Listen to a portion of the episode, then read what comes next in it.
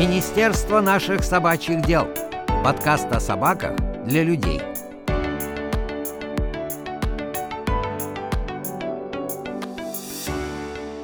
Всем привет! Добрый день, вечер, утро, полночь, полдник, в общем, любое время суток, в которое вы нас слушаете, мы очень рады, что вы продолжаете это делать. И прежде чем мы развеем интригу о нашем сегодняшнем госте, мы бы хотели сообщить долгожданную новость о пополнении в наших министерских рядах. К нам приехал новый министр. Теперь в нашем министерстве сразу три министра. Это Астра, уже известная вам, точно так же известная вам Вафля, и присоединилась трехмесячная Руби, которая в рамках этого подкаста будет исполнять место Вафли в качестве министра, постоянно присутствующего в выпусках. Но тут важная ремарка, как мне кажется, что в наших сердцах место вафли все-таки никто не сможет занять. Конечно же, никто не сможет занять, и я думаю, что через 10 лет существования нашего подкаста у нас будет целый кабинет министров, их будет уже 10-15 штук, но это все будет в будущем, поэтому пока встречайте Руби. Руби, Руби, Руби, Руби. Я предлагаю еще в заключительной части этого эпизода рассказать вам немножко о Вафле и о Руби. А сейчас давайте переходить к нашему выпуску.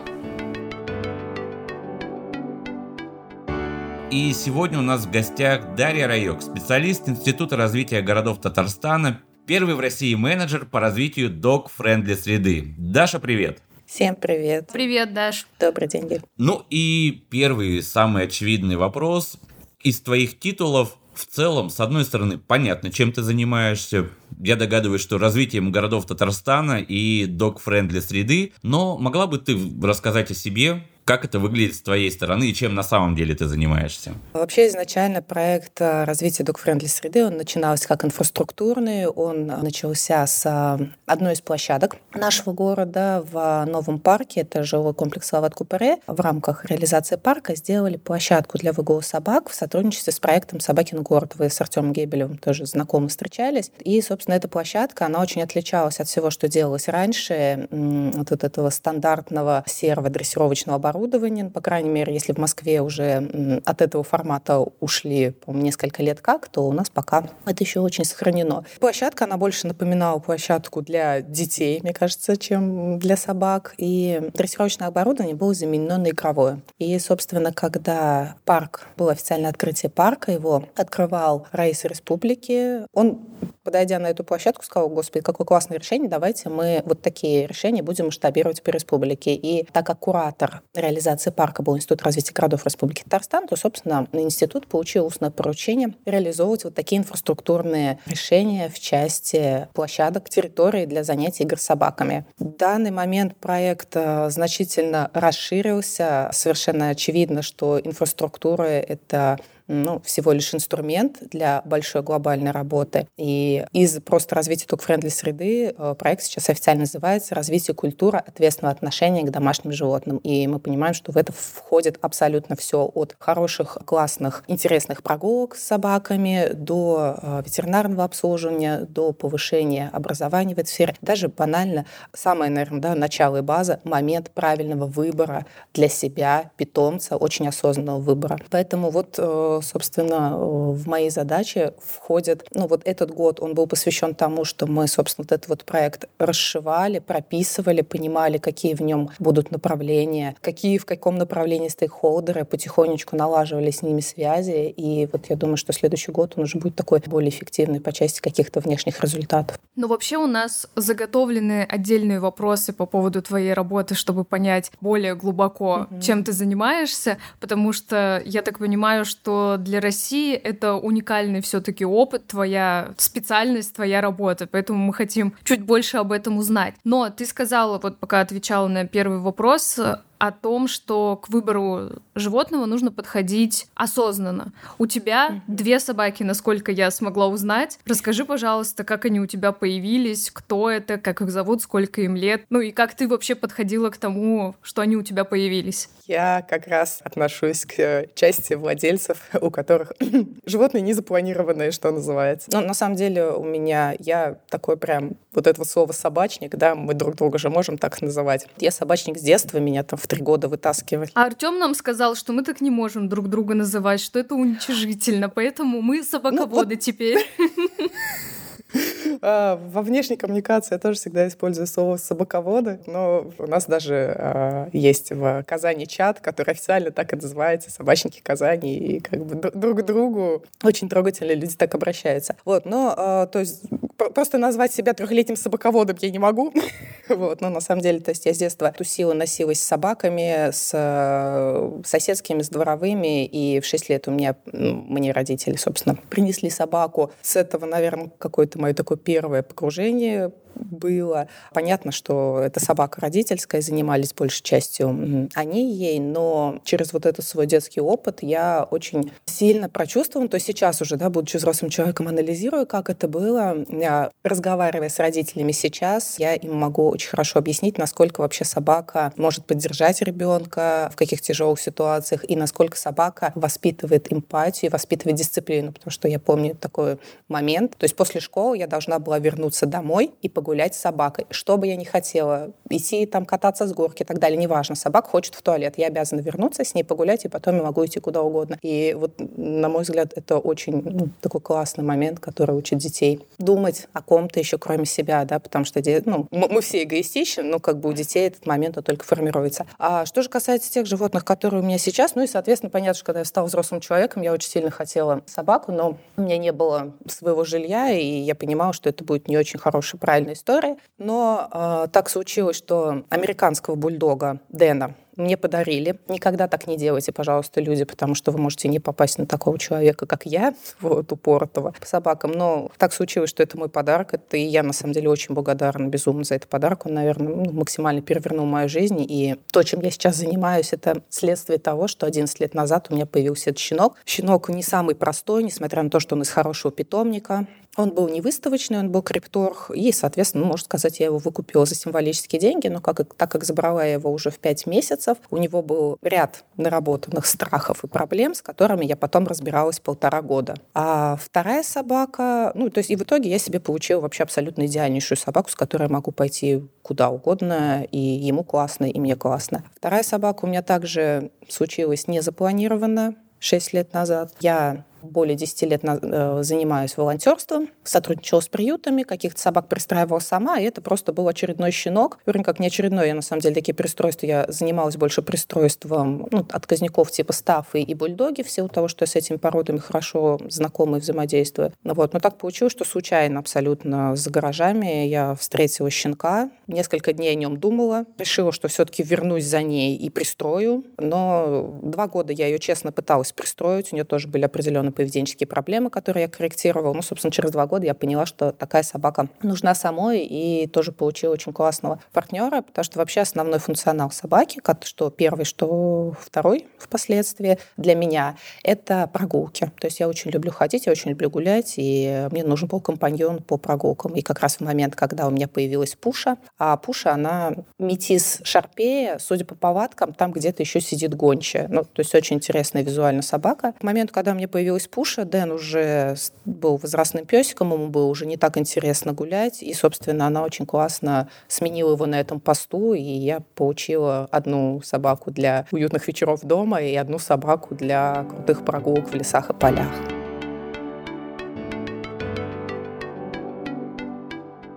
У меня вопрос. А чем ты занималась до того, как начала развивать dog-friendly среду? Вообще, мой путь сюда вот такой достаточно ветвист. Почему, в принципе, вообще я подалась на эту должность, да, когда она появилась, и почему она мне была интересна. я уже озвучивала, что на протяжении, наверное, лет 12 я сотрудничала с разными приютами, и за это время очень хорошо погрузилась в проблему безнадзорных животных со всех сторон. И с точки зрения того, какие бывают приюты, как они взаимодействуют с социумом, на что какой из приютов больше делает акцент, и, собственно, для себя тоже тоже выработала там определенные принципы понимания и стратегию, как, наверное, волонтеры, зоозащитники их называют, должны вести себя, коммуницировать с миром и нести эту культуру волонтерства, и как не должны. Моя работа долгое время никак не была связана с животными, и это было ну, таким моим хобби. То есть я брала сложных собак, социализировала, пристраивала, я помогала людям, которые брали собак из приюта, консультациями, я это всегда делала бесплатно, занятиями. Я не кинолог, поэтому я могла всегда помочь на каком-то базовом уровне, скажем так, помочь владельцу и собаке адаптироваться друг к другу, а дальше, если а, я видела необходимость, я их перенаправляю уже к специалисту, и, соответственно, с появлением Дэна а, и вот с, в контексте вот этой волонтерской деятельности сферу кинологии нашего города я тоже очень хорошо изучила, то есть я знаю, где какие кинологи, где какие у нас секции, также через эту свою волонтерскую деятельность я очень хорошо изучила сферу ветеринарии в нашем городе. Точно так же я знаю, ну, наверное, все клиники, которые у нас есть. И это все было еще до момента, когда я стала здесь работать. Примерно пять лет назад я поняла, что все-таки я хочу полностью уйти в зоосферу. Я на тот момент не понимала, в каком формате я вообще хочу это делать. И я поняла, что мне нужно просто начать с базы. Я пошла, я устроилась работать в зоомагазин. То есть в 30 с небольшим лет я просто поменяла все все, устроилась работать в зоомагазин. Опять же, очень хорошо изучила эту сферу, поняла тоже, где какие сложности э, в коммуникации у покупателей и продавцов, где э, у нас большие пробелы. У нас, как бы, вот я по Татарстану прям могу сказать, да, большие пробелы в консультировании продавцами зоомагазинов людей. Это прям, ну, вообще тоже одна большая такая отдельная тема для беседы, потому что очень часто это вообще как раз я в ходе этой работы выяснила, что вообще продавец зоомагазина зачастую первый человек, с которым контактирует владелец собаки. Не ветеринар, не кинолог, а продавец зоомагазина. Для меня это, честно, было откровение. И иногда люди ну, вот от момента, пока они пришли к продавцу, он их проконсультировал, хорошо или плохо, как правило, второе, до момента, когда он дойдет до ветеринара, там проходит прям ну, нормально так времени. После этой работы когда, собственно, я ее хорошо освоила наверное, все, что хотела от нее взять, взяла, начала смотреть какие другие варианты. И следующим этапом была моя работа. Два года я работала в компании Nauteric. Это самый крупный производитель зоотоваров в России. Там есть и ветеринарные препараты, ну, препараты для обработки, и зоогигиена. Ну и, собственно, тоже я работала с магазинами, я работала с ветклиниками. И вот эта работа как раз мне позволяла хорошо, грамотно, качественно обучать продавцов. То есть для меня в этом прям вот эти два года была такая миссия для меня самой самой важное в этой работе, что я могла через нее а, обучать продавцов правильно, качественно, безопасно, что важно, консультировать владельцев, предлагать им то, что не навредит питомцу, и то, что точно поможет. Ну и вот, собственно, когда я в той работе тоже уже достигла какого-то момента порогового, когда я поняла, что, в общем-то, все, что, наверное, хотела здесь сделала, появилась эта должность, и я подумала, что, наверное, этих моих компетенций, которые накопила за 10 лет, они могут здесь пригодиться. И то есть просто была открыта вакансия вакансия как раз вот такая да, да, просто э, вообще Институт развития городов республики — это очень интересная структура. Этот э, фонд является куратором всех инфраструктурных проектов республики. То есть это такое связующее звено между жителями администрацией локальной, муниципальной и республикой скажем так. И все проекты института, все инфраструктурные проекты института, они, то есть их прям база — это всегда соучаствующее проектирование. И выходя на любой, то есть институт научил на мой взгляд, архитекторов и тех же самых муниципалов, прежде чем что-то делать в городе, в парке, выходить и разговаривать с людьми, которые этим будут пользоваться. И, собственно, тот проект, который сейчас развивается, это развитие док-френдли среды, он тоже про это, что прежде чем начать насаждать добро для владельцев собак, нам нужно выйти и спросить, а что же вам действительно нужно, и понять вот, ну, их истинные проблемы. Ну, с одной стороны, это звучит очень логично и правильно, а с другой стороны, учесть мнение всех и каждого — это, конечно, невыполнимая задача, поэтому у вас очень сложная и серьезная миссия. Невыполнимая, действительно, и это тоже, наверное, часть работы, что иногда людей нужно направить. Иногда сначала они очень сильно сопротивляются, но если донести идею какую-то, если донести суть, если донести, что все таки у всех задача — это общее благо, благо, то иногда там противники э, чего-то становятся очень большой поддержкой. Вопрос мой звучит следующим образом. Поскольку вы не только инфраструктурные решения, то есть физическое появление площадок в городе, вообще в городах Татарстана решаете, но еще и культуру развития собаководства, вообще dog-friendly среды. Какие у вас планы на 2024 год? Ну вот какие основные такие вехи лежат в плане, что вы хотите реализовать? Наверное, самая такая задача сложную с точки зрения организации. Мы хотели бы в следующем году обучить несколько кинологов на конкурсной основе из э, городов, удаленных от Казани. Потому что мы понимаем, что любая культура, она распространяется через носителя. И, опять же, мне сложно сказать, какая обстановка у вас, но у нас в Татарстане институт кинологии, ну, он практически прям мертвый, к сожалению. Хотя у нас очень классно сейчас развивается кинологический спорт, и люди туда идут, и людям это интересно, и людям как бы мы про это рассказываем, и через это люди тоже вовлекаются в, больше в свою собаку в дрессировку. Но, тем не менее, если мы говорим про э, какие-то базы, про послушание, у нас, к сожалению,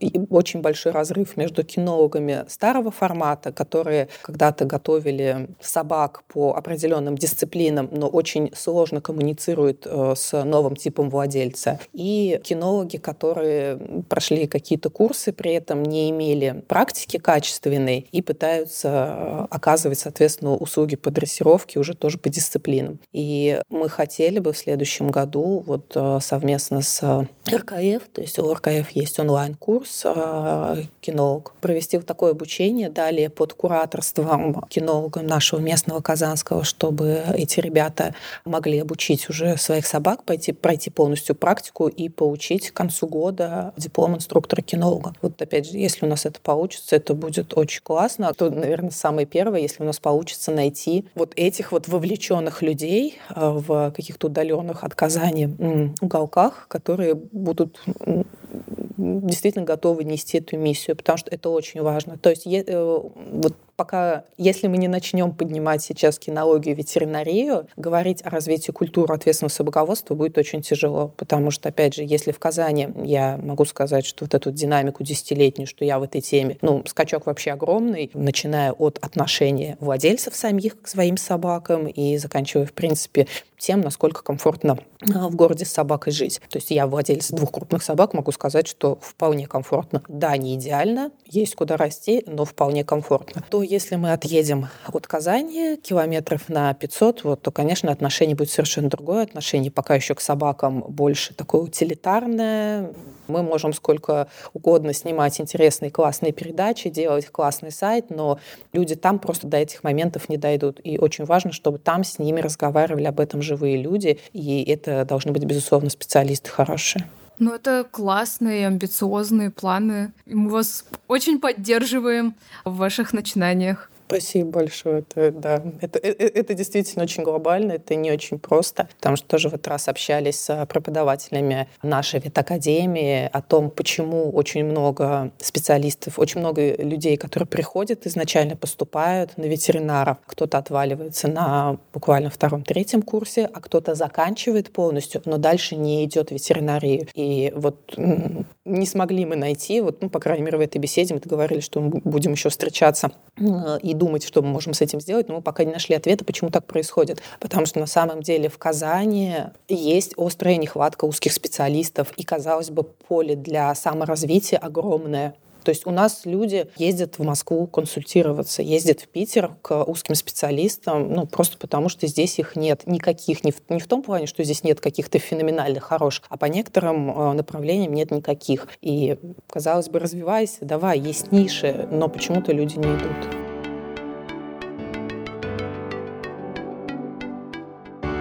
У меня есть следующее наблюдение, что все-таки всегда идет разговор про некий социальный консенсус по поводу того, что люди с собаками, они живут в обществе, в том числе и людей без собак. Угу. И, к сожалению, всегда вопрос про культуру собаковладельцев, потому что на каждый пример осознанного собаководства можно вспомнить хозяина Самодура, у которого собака живет собственной жизнью, ей все позволяется, что очевидно некомфортно для окружающих. Но все-таки мы все наблюдаем рост вот этого более осознанного отношения При этом существуют разного рода нормы, закрепленные в отношении людей с собаками, и хотелось бы услышать твое мнение по поводу того, какие существующие нормы они подходят обществу, а какие, возможно, избыточные, причем как слишком много позволяется собакам, так и слишком много запрещается. О, прекрасный вопрос, потому что у нас э, вот, э,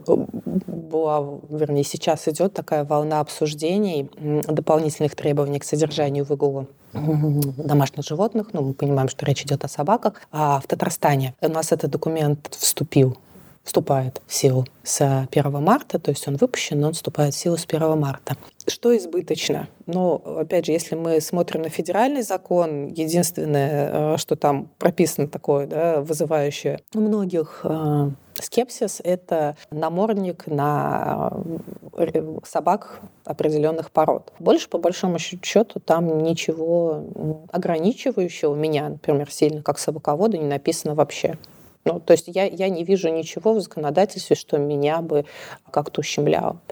А вот когда на сегодняшний день мы, мы работали над вот этими дополнительными требованиями, конкретно республиканскими, в составе рабочей группы, это тоже было в начале 23 года. Мы очень долго, то есть вообще надо понимать, что изначально вышел документ этих дополнительных требований, который разработал наше ветуправление. Когда этот документ опубликовали в широком поле, он вызвал большой резонанс, потому что там как раз было очень много ограничений и про запрет, э, ну, формулировки, что запрещены передержки в квартирах. Давайте сначала определение этому дадим. Было как раз очень много моментов про намордники, про обязательные ношения для всех собак. И вот мы тогда пришли к ветуправлению сказали, друзья, давайте мы соберем рабочую группу, и мы вместе поработаем над этими вот дополнительными требованиями. А главное, давайте мы поймем, для чего мы их пишем. То есть что это. И все-таки любой закон — это в первую очередь ориентир для как раз владельца о том, а как надо. И вот здесь начинается конфликт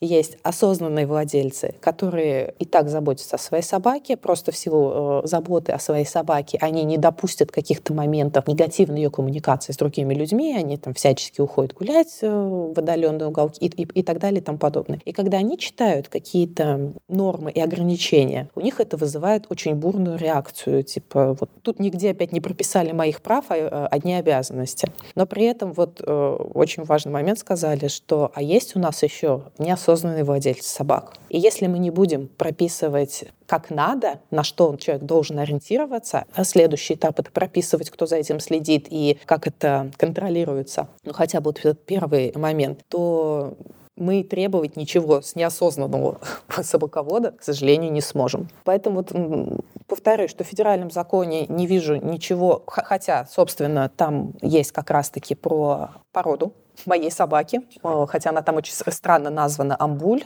Да, мы знаем, что Амбуль и американский бульдог — это одно и то же в Википедии, но что имели в виду там в законе доподлинно неизвестно. Но, тем не менее, я там не вижу ничего, чтобы меня очень сильно ограничивало как владельца. А вот уже в дополнительных требованиях мы раскрыли очень много моментов, ну, наверное, более подробно прописали. И в том числе там есть пункты о том, что э, владелец собаки в местах большого скопления людей должен э, держать собаку на коротком поводке. Я вот сейчас э, говорю такой самый, наверное, пункт, который больше всего обсуждений вызывает и самый острый для осознанных как раз владельцев собак, что владелец должен держать собаку на коротком поводке до полутора метров и одеть на нее намордник. При этом мы намеренно не стали уточнять, какой именно это должен быть намордник, в том плане, что как раз э, владелец, в зависимости от того, насколько его собака социализирована, комфортно себя чувствует, он может уже выбрать для себя тип. И это сделано в первую очередь для безопасности собаки, потому что когда человек в толпе, он не может контролировать всех подходящих к собаке людей.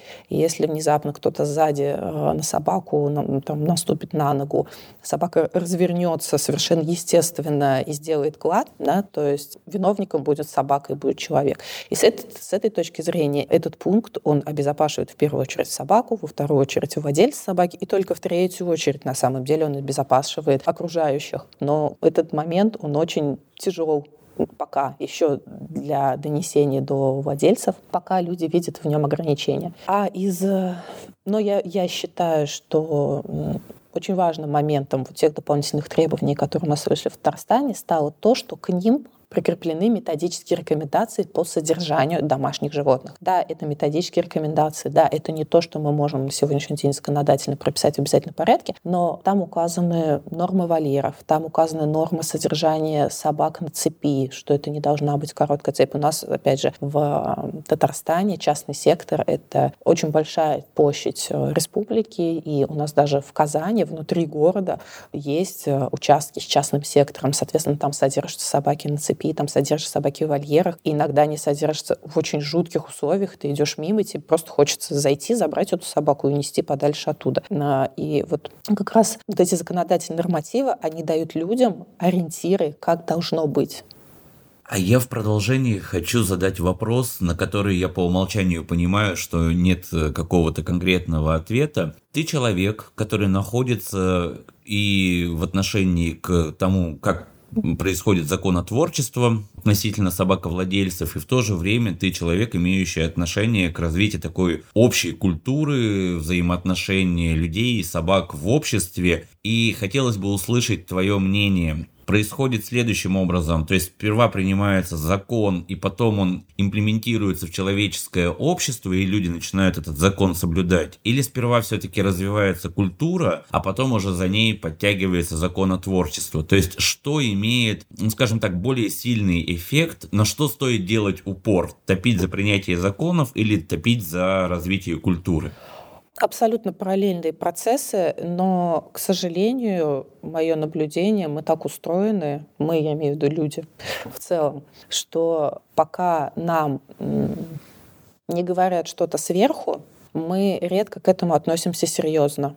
И, э, например, мы можем сколько угодно говорить про необходимость регистрации домашних животных, потому что это дает статистику, это дает в том числе возможность прогнозировать, какая инфраструктура где нужна будет, да, прогнозировать какие-то моменты по работе с безнадзорными животными. Но люди не идут этого делать, им кажется, что это вообще, ну, это не моя забота. И если я сейчас зарегистрируюсь, а вдруг там еще потом налог? Ну, это вот как такой утрированный, да, пример. И при этом, опять же, без э, большой работы волонтеров, волонтеров, без большой работы активистов, которые как раз направлены на просто развитие культуры внутри общества, внутри сообществ разных, не было бы, люди бы не пришли к точке, когда для них какие-то законодательные нормы, которые появляются, понятные, доступны и естественные. Поэтому говорю, это такие вот два очень параллельных процесса, но, к сожалению, опять же, даже я сейчас в своей работе прихожу, что так как для, помимо домашних а, животных есть еще большой пласт работы с безнадзорными животными, и это прям, ну, очень, да, тяжелая для всех и больная тема.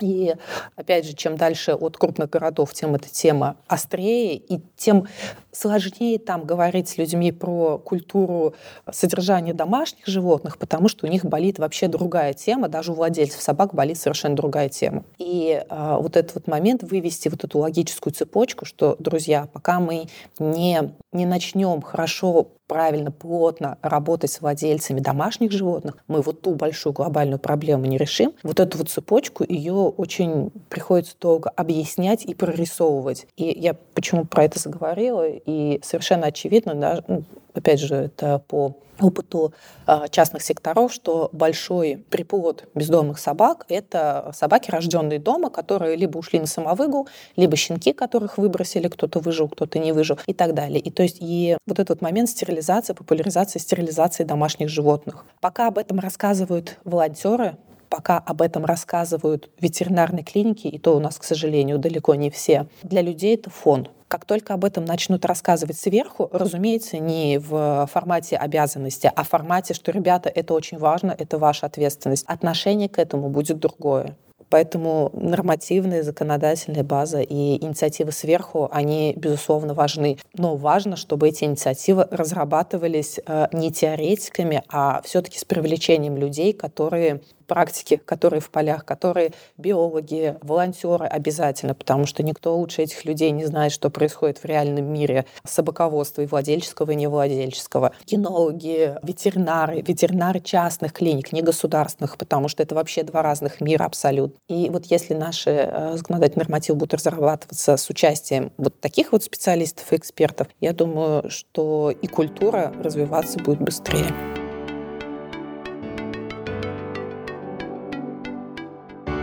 Очень здорово сейчас поговорили, конечно, о теоретической составляющей всех этих вопросов и нормативной, и законодательной.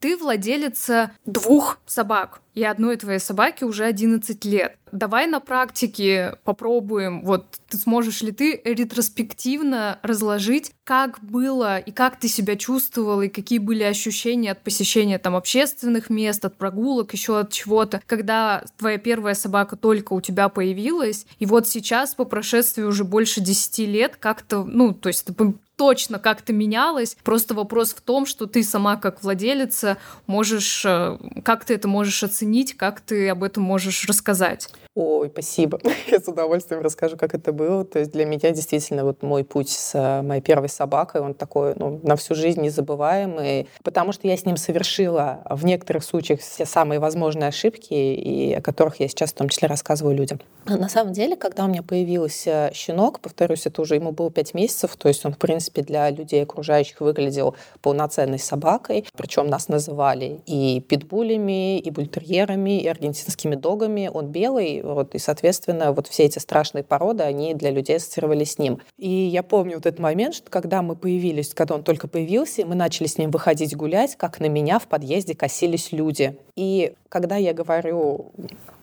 сейчас в рамках своей работы, что все зависит от нас. Я это говорю не в теории, я это говорю исключительно в своем опыте. Потому что на меня косились люди, я всем улыбалась, я это делала вообще очень осознанно. Прям вот я понимала, для чего это делаю. Я улыбалась, я здоровалась. И буквально видя, что я нормальная, адекватная, безопасная, люди начинали по-другому воспринимать мою собаку. Глядя на то, как косятся на мою собаку, я начала надевать на него банданки. И это тоже вызывает совершенно ну, такую позитивную эмоцию, когда ты видишь большую такую вот собаку с такой непонятной непонятной мордахой, вдруг в каком-то красном платочке. И я прям помню этот момент, как, наверное, спустя два месяца вот таких вот моих действий, активных бесед с э, соседями, с которыми я не была до этого вообще знакома, люди утром, идя на работу, начали Дэну желать доброе утро. И это было вообще безумно умилительно. Потом какой появились... А у Дэна еще была привычка сидеть на скамейке после прогулки. Потом у нас появился пласт детей, которые, идя а, в детский садик рядышком, подходили к Дэну, гладили его там по лапке, по носику желали ему доброе утро, потом шли в садик. И, ну,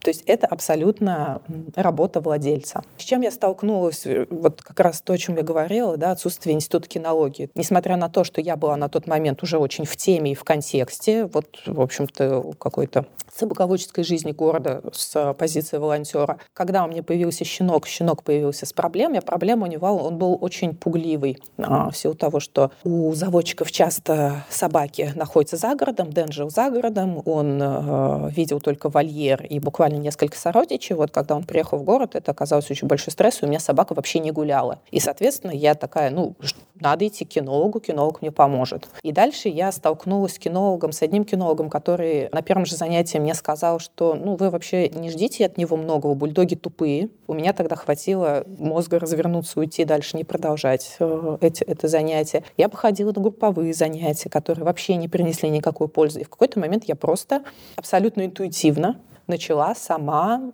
социализировать свою собаку. Я выносила его на оживленную улицу, его колбасило от страха вообще дико. Я его обнимала, мы садились с ним на асфальт в обнимку.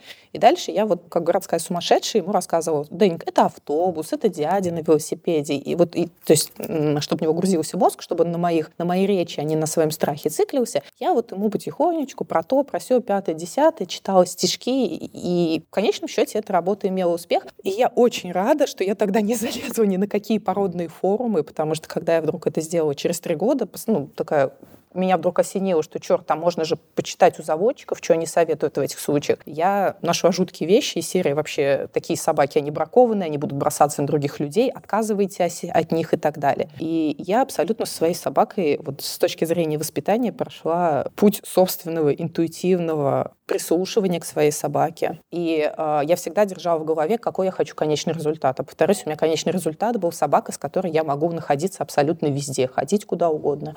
И в итоге я к этому пришла. Вот. И я не сталкивалась, на самом деле, никогда с каким-то сильным негативом в сторону того, что я где-то с собакой. Если мне надо было в кафе, соответственно, я выбирала кафе с надписью «Dog Friendly». У меня нет Тут вот повторюсь, что все-таки э, очень важно э, восприятие, наверное, ситуации самим человеком. У меня нет ощущения, что мне обязаны быть везде рады. То есть я совершенно спокойно отношусь к тому, что где-то моя собака может быть некомфортна какие-то заведения с ней нельзя. Куда-то... И я, соответственно, выбираю места, где можно. И поэтому у меня проблем нет. Я, я даже не могу вспомнить каких-то суперконфликтных ситуаций. То есть бывали, вот как то, что я озвучила, когда я иду, мне начинали рассказывать, а почему ваша собака без намордника, вообще она кидается на людей. Но на самом деле, если не вступать в эти диалоги, то конфликта не происходит. Более того, у меня Дэн очень участвовал активно вот во всех волонтерских движухах, и когда когда мы организовывали мероприятие,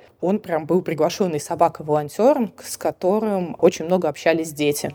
То есть и через это было тоже видно, как меняется отношение родителей. А, было несколько таких прям ярких случаев. Это когда девочка подходит, так стоит на него, смотрит издалека. Говорю, хочешь погладить? А она смотрит на маму, и мама, мама такая, нет, типа, нет, она не хочет погладить. Потом мама куда-то отвлеклась, девочка подходит, такая, а можно? И это тоже очень классный момент, который показывает, к сожалению, то, как мы часто взрослые какие-то свои страхи навешиваем на детей, но то, насколько вообще дети открыты к новому. И второй момент тоже был на мероприятии, когда к Дэну подошла двухлетняя девочка, надо понимать, что как раз вот он сидит, и э, ребенок стоит, и у них вот лица находятся на одном уровне. Я вижу, родители, видимо, в этот момент отвлеклись, и э, я вижу, как поворачиваются родители, а ребенок вот, она прям стоит рядом с Дэном, она его обняла, у них вот, то есть нос к носу они практически стоят. И дальше я вижу круглые глаза родителей, но которые, э, надо отдать им должное, не дернулись, не, не, не испугали ребенка. Они просто посмотрели, я говорю, все в порядке, я говорю, он хорошо относится к детям, детям. То есть они на это посмотрели, потом ребенок там сам уже отошел, они ее взяли. Ну, то есть у, у родителей в этот момент очень сильно поменялось отношение к собаке. Но это произошло, потому что я позитивно на это реагировала. Я с уважением отношусь к опасениям других людей. И я не... Ну, то есть мне никогда не сложно поговорить с людьми, выяснить их позицию, выслушать их позицию, объяснить им что-то дополнительно. И, ну, я говорю, наверное, самые большие сложности, с которыми я сталкивалась со своей собакой, это как раз не а, какие-то мои м, социальные передвижения или проявления. Это ветеринария и кинология. Это как раз-таки те профессиональные сферы, по отношению к которым я могу использовать слово «должна», и в которых я ожидаю какого-то профессиональной помощи, к которым я иду как ответственный владелец, но в которых я зачастую не получала этого. Вот, наверное, с Дэном у меня примерно такой был путь. И вот сейчас я последние три года у него вылазят всякие разные болячки. И сейчас я являюсь владельцем возрастной собаки. И так получилось, что мы э, начали работать над ну, пока только он в, это, эта история в проекте, над э, комплексом по э, мемориальным комплексам для домашних животных. Вот. Мы пока эту историю только исследуем, насколько вообще она востребована, что люди об этом думают. Хотя ну, совершенно, опять же, очевидно по беседе со многими, в том числе по э, моему личному опыту, что это востребовано. То есть я понимаю, что через какой-то период времени мне предстоит этот опыт прощания своим питомцам. И это тоже часть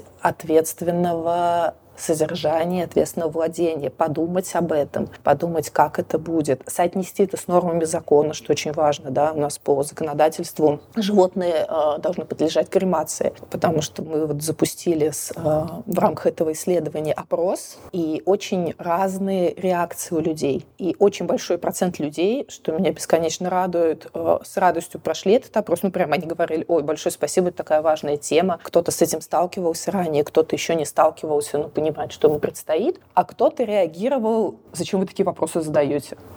Вы меня зачем заставляете плакать? А, это вообще ерунда, вы не с того начали совершенно работу. И это вот к вопросу о том, ну, насколько разные люди готовы говорить про культуру и ну, развивать эту культуру сами, а насколько кто-то ждет, что кто-то придет, создаст э, идеальные условия в городе, создаст идеальные условия в законодательстве, и он вдруг наконец-то насладится владением собакой. То есть вот очень хочется, чтобы люди брали на себя ответственность за то, в каком мире они живут, и в том числе то, насколько мир к ним открыт и позитивен.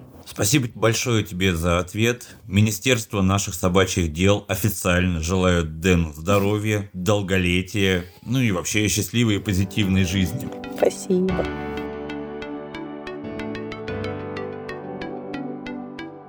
Поскольку наш подкаст о собаках для людей и его появление вдохновлено деятельностью учебно-кинологического центра «Собаки-помощники», нам хочется узнать, встречала ли ты когда-нибудь собак-поводырей или других служебных собак, и как ты вообще относишься к работающим собакам? Я вообще восторгаюсь работающими собаками. Я знаю, что на эту тему тоже есть разные мнения. Кто-то считает это эксплуатацией. Я, честно, не поддерживаю это мнение. Я вижу, насколько кайфуют собаки от работы, насколько им нравится быть полезными людям. Я встречала э, работающих собак. Во-первых, я занималась с Пушей а, поисково-спасательной службой на волонтерских началах, поэтому мы достаточно много с ней времени провели на базе МЧС. Соответственно, я видела собак, которые непосредственно а, находятся на службе в МЧС. Я встречалась с работающими собаками на служебных базах кинологических УФСИНа. Но это, к сожалению, немножко другой опыт, нежели МЧСовские собаки, да, потому что там люди действительно в них вовлечены. И, как правило, это личные собаки людей. А когда мы говорим уже про собак в системе МВД, это ну, такая чуть более безличная история. И с этой точки зрения мне, конечно, всегда... Мне тяжело находиться в таких местах, честно скажу, потому что мне, мне хочется, чтобы собаки помимо работы а было еще... Ну, была своя собственная жизнь с, со своим собственным человеком, которая состоит из каких-то прогулок, не просто выгула и работы, а действительно классных прогулок, где собака сама по себе собака, где собака может дурачиться, носиться, и ей не нужно там выполнять чьи-то команды. Вот, поэтому, вот, к сожалению, там собаки в системе МВД, э, мне за них грустно, честно скажу. А с собаками-поводырями, да, я встречалась, так как, опять же, по своей работе я езжу по городам э, Татарстана, я их изучаю, я просто хожу по улицам, я захожу э, в магазины, общаюсь с людьми, я пристаю к людям на улице с собаками, просто для того, чтобы узнать, какая, какая у них обстановка в городе, чем люди живут, как они относятся вообще, насколько они готовы говорить о культуре развития собаководства. И вот в одну из таких э, поездок в Нижнекамске я встретилась, как раз-таки в парке столкнулась с человеком, который шел с собакой по водырем, к нему обратилась, мы разболтались. А возрастной мужчина, он рассказал, как они ездят с собакой на разные соревнования. И вот там, конечно, было очень приятно наблюдать. Там было видно, что собака прямо именно домашняя. Да, она на работе, но это домашняя своя собственная собака. В то же время, когда я однажды присутствовала на встрече людей с собакой-поводырями, то там меня тоже немножечко одолела грусть, потому что как будто бы не все те, кто пользуется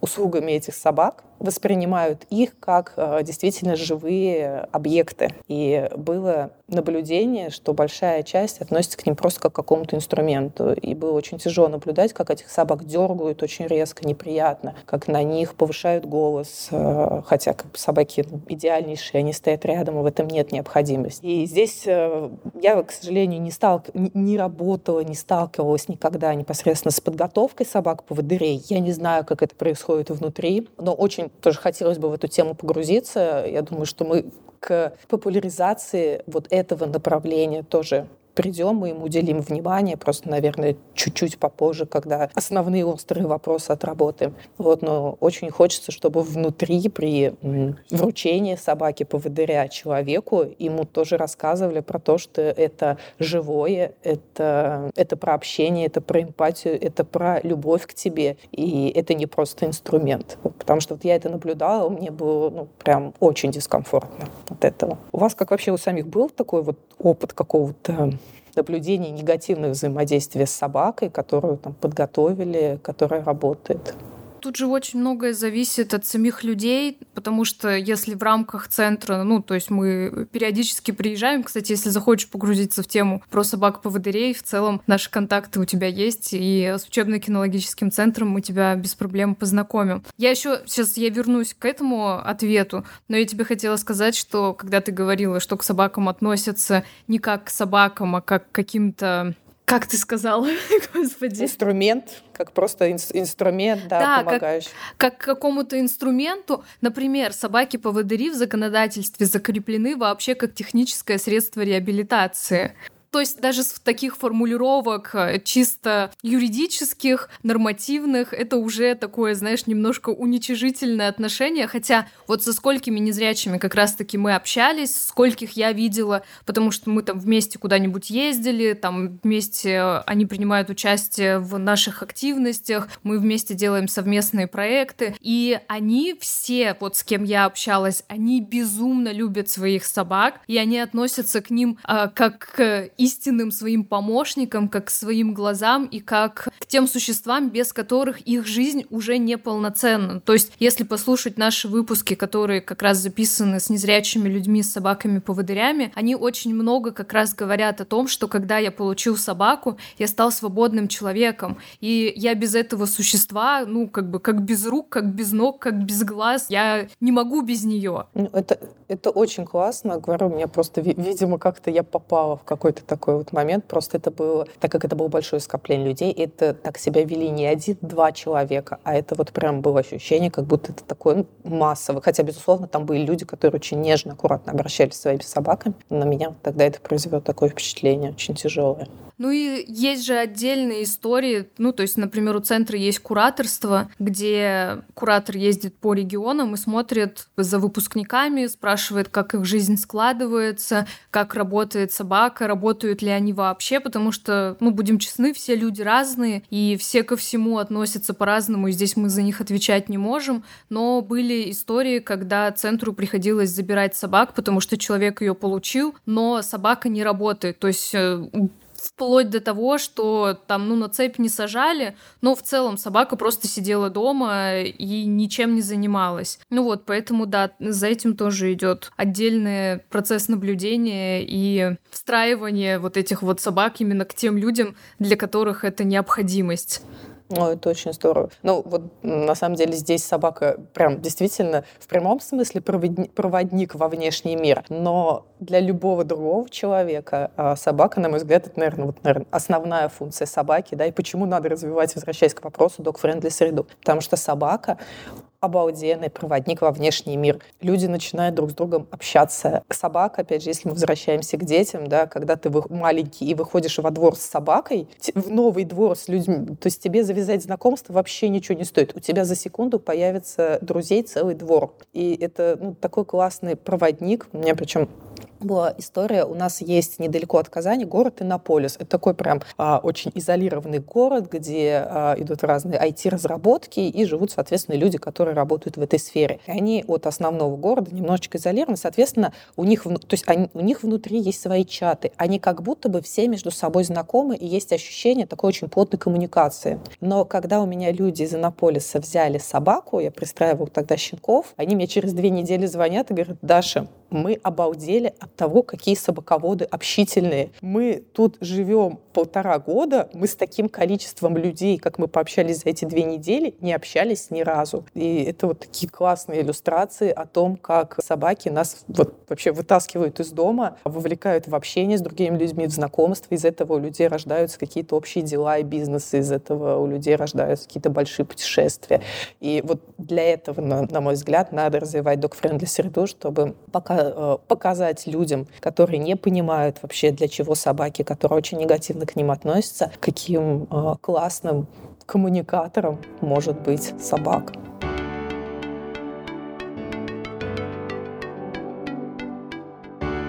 Даша, в этом сезоне мы приглашаем профессионалов, с которыми разговариваем про жизнь людей и собак, и мы у каждого просим дать совет людям с собаками в рамках твоих компетенций. Вот что основное ты могла бы порекомендовать всем владельцам собак, чтобы жизнь их, жизнь социуме была лучше? Я очень часто говорю владельцам, новоявленным или не новоявленным, одну такую штуку, что вообще для собаки мир — это то, что мы ей покажем. То есть у нас есть друзья, родственники, коллеги. Если у нас где-то что-то не получается, мы можем пойти туда пожаловаться. Если мы расстроены, там нас могут пожалеть. Нам есть с кем э, классно, здорово потусить, провести время и так далее, что-то обсудить. У собаки есть вообще только мы. И э, вот этот момент, на мой взгляд, надо помнить всегда, каждый день, каждый момент, когда ты раздражаешься. Это вообще совершенно естественная история. Но вот в эти моменты вспоминать, что у него есть только ты. И если сейчас ты ему не поможешь чем-то справиться, с какой-то сложностью, да, возможных поведений. Либо если э, сейчас ты его не возьмешь с собой на прогулку, не проведешь с ним время, не съездишь в новое место, он вообще никогда в жизни об этом не узнает. Он не сможет посмотреть, как мы фильм какой-то и узнать, что где-то есть океан, если он на нем не окажется. И мне кажется, что если вот это держать в голове, то жизнь с собакой станет намного-намного качественнее, потому что когда мы, если мы держим это в голове, мы понимаем степень своей ответственности, и а, при этом мы понимаем, что в нашей ответственности удовлетворять в том числе видотипичные потребности собаки. Когда мы удовлетворяем ее видотипичные потребности, мы получаем классную, комфортную собаку для себя, мы получаем классную, комфортную собаку для социума, соответственно, а, это наша ответственность уже перед социумом, и социум нам платит тем же, когда собака идет хорошая, довольная, рядом с своим владельцем, вовлеченная владельца, увлеченная им. Она не обращает внимания ни на кого, она никого не напугает. Мне кажется, если мы будем держать вот эту вот штуку в голове, что мы вообще для собаки весь мир, и мир — это только то, что мы ей покажем, и через это выстраивать всю коммуникацию и с ней, и с, и, и, и с миром в целом, как раз, наверное, жизнь вокруг станет немножечко приятнее, потому что это тоже про личную ответственность и про осознанность. Друзья, сегодня у нас была в гостях Дарья Райок, специалист Института развития городов Татарстана и первая в России менеджер по развитию док-френдли среды. Надеюсь, таких специальностей, таких специалистов по всей России будет становиться больше год от года. Да, даешь каждому городу своего менеджера. Спасибо большое вам, что позвали. Большое спасибо, что поднимаете такие классные, важные темы. Вот, поговорить про собак это, — это всегда приятно. До новых встреч, я думаю.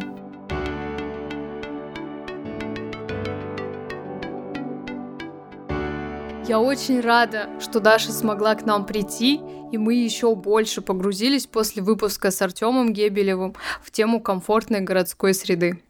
А я, в свою очередь, очень надеюсь, что через какое-то время, возможно, в следующем сезоне, возможно, еще через сколько-то, мы сможем снова пригласить Дашу, и она сможет рассказать о том, каких результатов достигла она и ее проекты.